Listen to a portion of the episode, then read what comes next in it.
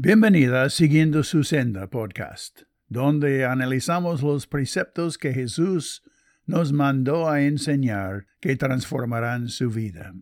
Soy Don Fanning, su anfitrión. En Salmo 119, versículo 4, David describió la perspectiva de Dios por los mandamientos diciendo, Tú, Dios, encargaste que sean muy guardados tus mandamientos.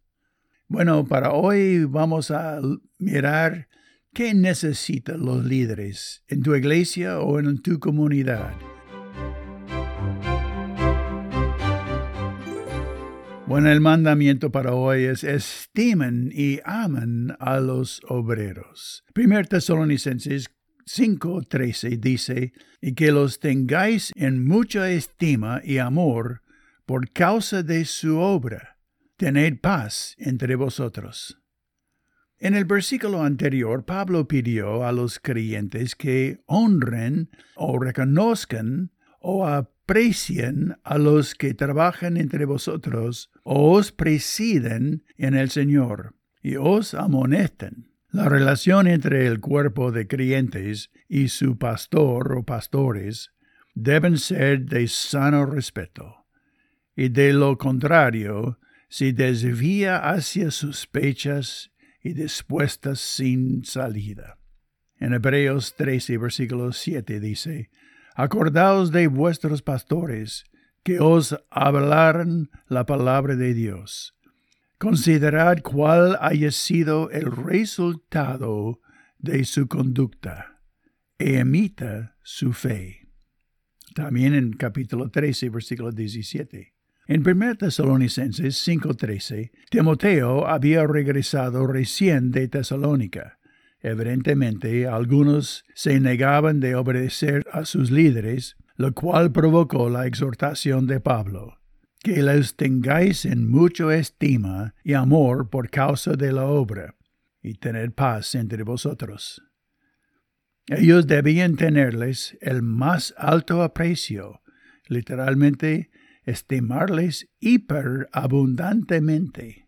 Y tiene que recordar que estos líderes son muy nuevos en el liderazgo porque la iglesia apenas tenía unos pocos meses de su fundación. Estos líderes estaban cumpliendo tres responsabilidades. Primera, estaban trabajando. Significa estar agotado, cansado o extenuado. Pablo escribió os ruego que os sujetes a personas como ellas y a todos los que ayudan y trabajan. 1 Corintios 16, 16. Segunda, el texto dice que estaban sobre ustedes en el Señor. Viene de una palabra que significa pararse delante, presidir, liderar o gobernar. Y tercera, estaban amonestando a la iglesia. Esto significa tomar en cuenta o advertir, corregir mediante la disciplina o aconsejar. Enseñaban a la iglesia a obedecer los mandamientos. Es así de simple. Posteriormente, Pablo da la clave para la unidad en la iglesia. Continuamente tened paz entre vosotros. El verbo implica el fin de la hostilidad, peleas, celos o riñas. En Colosenses 3:15, Él nos recuerda el mandamiento y la paz de Dios gobierne en vuestros corazones. Colosenses 3:15. Es decir, hagan todo lo posible para que la paz reine entre el cuerpo de los creyentes. ¿Somos nosotros pacificadores en nuestra iglesia? Oh comunidad. Amado Señor, tú nos has dado pastores y maestros para ayudarnos a aprender a vivir para ti. Que yo les respete y honre como tú lo has ordenado, a quienes tú has dado autoridad espiritual sobre mi vida.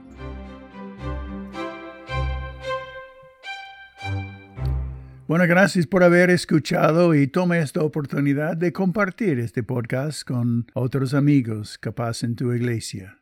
¿Puedes imaginar tu mundo practicando estos principios? Medites en cómo vas a practicarlos hoy y comparte tu decisión con alguien como para rendir cuentas y orar el uno por el otro.